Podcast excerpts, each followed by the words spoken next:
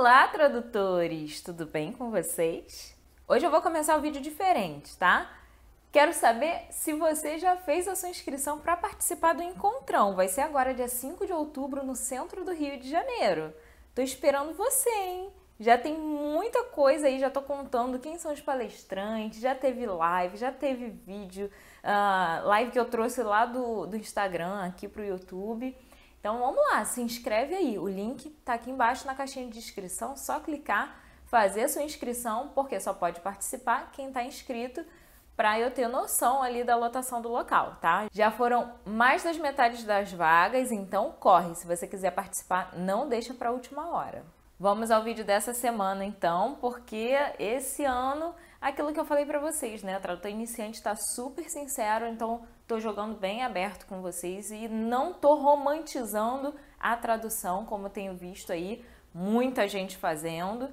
É, quero mostrar para vocês de fato como é a profissão, tá? Justamente para mostrar como é a profissão e como hoje em dia tem muita gente seguindo o tradutor iniciante que está nessa transição de carreira eu quero mostrar para vocês as diferenças entre ser um profissional autônomo, que o tradutor, na maioria das vezes, é autônomo, e ser uma pessoa com uma carteira assinada, ser um funcionário, um assalariado, né? uma pessoa que tem a CLT.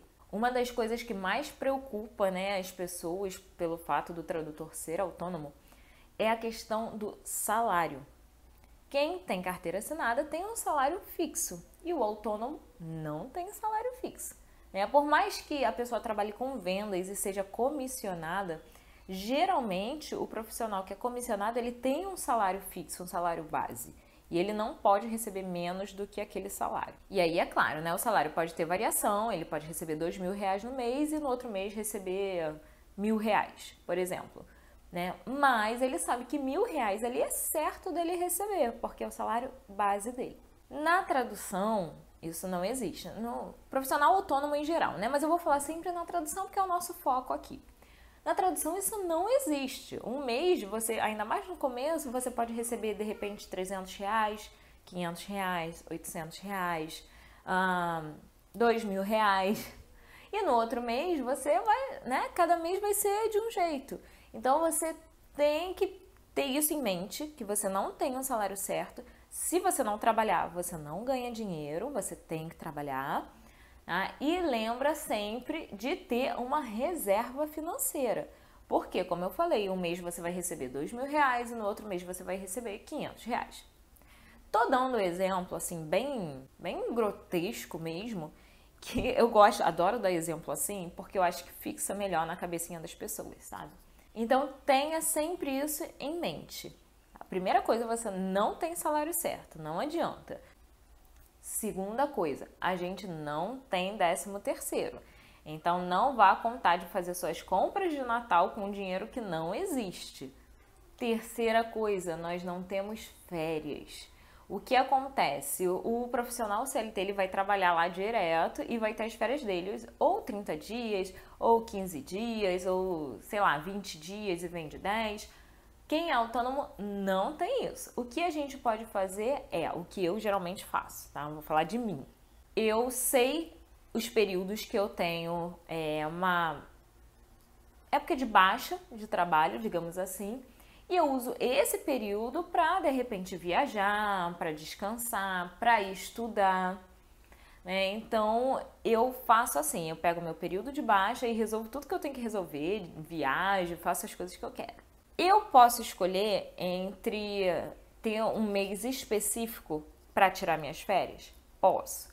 Para isso eu tenho que me programar e tenho que avisar, inclusive, aos clientes, tá? Porque senão o cliente vai continuar te mandando trabalho porque ele não sabe que você está de férias. Mas é, eu prefiro não fazer isso, eu prefiro não deixar o cliente na mão e tirar minhas férias no período que eu sei que é de baixa. Qual o período que geralmente é de baixa para mim, tá? Para Laila aqui. Geralmente janeiro, fevereiro, até período assim do carnaval. Depois do carnaval que começa o ano, né? e depois novamente um novo período de baixa ali entre maio, junho, julho, que também começa a chegar período de férias, né, férias escolares e tal. Como a maioria hoje dos meus clientes é cliente direto, então assim, geralmente eles querem ficar com os filhos, querem viajar. Então, período de férias escolares, para mim, é período de baixa de trabalho. Para você, de repente, pode ser um outro período. Mas como é que você vai descobrir isso? Trabalhando, metendo a cara, anos e anos observando aí altas e baixas de trabalho no mês e você vai descobrir qual é o seu mês de alta e de baixa. A partir daí você pode programar suas férias sem afetar tanto o seu cliente, deixar ele na mão, né? Outra diferença que essa eu sinto muita falta da época que eu eu tinha carteira assinada, confesso. Ai, que saudade do meu tempo, mas que saudade. Plano de saúde, benefício, benefícios em geral, não só plano de saúde, né? Plano de saúde, ticket alimentação, ticket refeição, esses benefícios que algumas empresas dão e que no meu caso eram benefícios ótimos, maravilhosos, né? Eu sinto muita falta disso. Mas nem por isso, né? Eu preferi ficar lá presa no meu antigo trabalho é, do que virar autônoma. Hoje eu posso dizer que eu ganho mais do que eu ganhava quando eu trabalhava é, como com carteira assinada. E eu sou mais feliz. Eu acho que isso conta muitíssimo. Você ser feliz, você ser realizado no seu trabalho. E, enfim, mas eu tenho que arcar, né? Com plano de saúde, com alimentação, refeição e tal. Não tem mais meu Sodexo não tem mais meu plano de saúde lá que eu pagava assim, tipo, merrequinha, sabe? Hoje em dia eu pago uma nota de plano de saúde. Mas é, enfim, né? Bora trabalhar para fazer acontecer. Essas são algumas coisas assim bem básicas, alguns pontos bem básicos. É claro que tem outras diferenças enormes. E citar alguns detalhes bem básicos mesmo, que são detalhes que fazem toda a diferença na hora que você vai optar por deixar a carteira assinada e trabalhar como autônomo. São coisas que, principalmente assim, para quem já é casado, quem tem família e tal, não mora mais com os pais, ou às vezes não é nem casado, mas mora sozinho, isso pesa muito no orçamento, né, tomar uma decisão dessa. Então, para, faça suas contas, reflita bastante e não sai pedindo as contas adoidado, não, tá? E muito importante, veja se realmente é isso que você quer fazer. Como descobrir? Participando de eventos, fazendo cursos, estudando em casa, praticando e até mesmo tentando conciliar a tradução com o seu emprego atual. Que aí você vai ter uma noção se realmente você quer trabalhar com tradução. Eu espero que essa dica tenha te ajudado. E antes de finalizar o vídeo, eu quero te contar uma novidade que eu já soltei lá no Instagram e agora eu vou contar aqui para você. No dia 21 de outubro vai ter uma live. Eu ainda não sei onde eu vou fazer essa live, tá? Ou vai ser no YouTube ou vai ser pelo Zoom. Eu vou usar alguma plataforma, não sei ainda qual.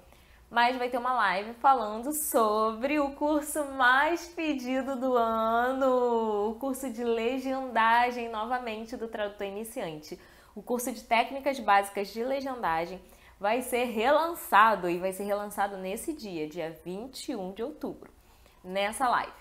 Então, eu vou contar tudo, o que, que aconteceu, por que, que eu reformulei o curso, como o curso está, vou tirar todas as dúvidas e no final da live eu vou abrir as matrículas. Sendo que, como é um curso que eu tenho que corrigir cada um dos exercícios, dar feedback, fazer comentários e tudo mais, as vagas são limitadíssimas. Eu abro poucas vagas para turma. Senão eu não dou conta, né, gente? Imagina, corrigir um monte de exercício e ainda ter que dar conta do meu trabalho.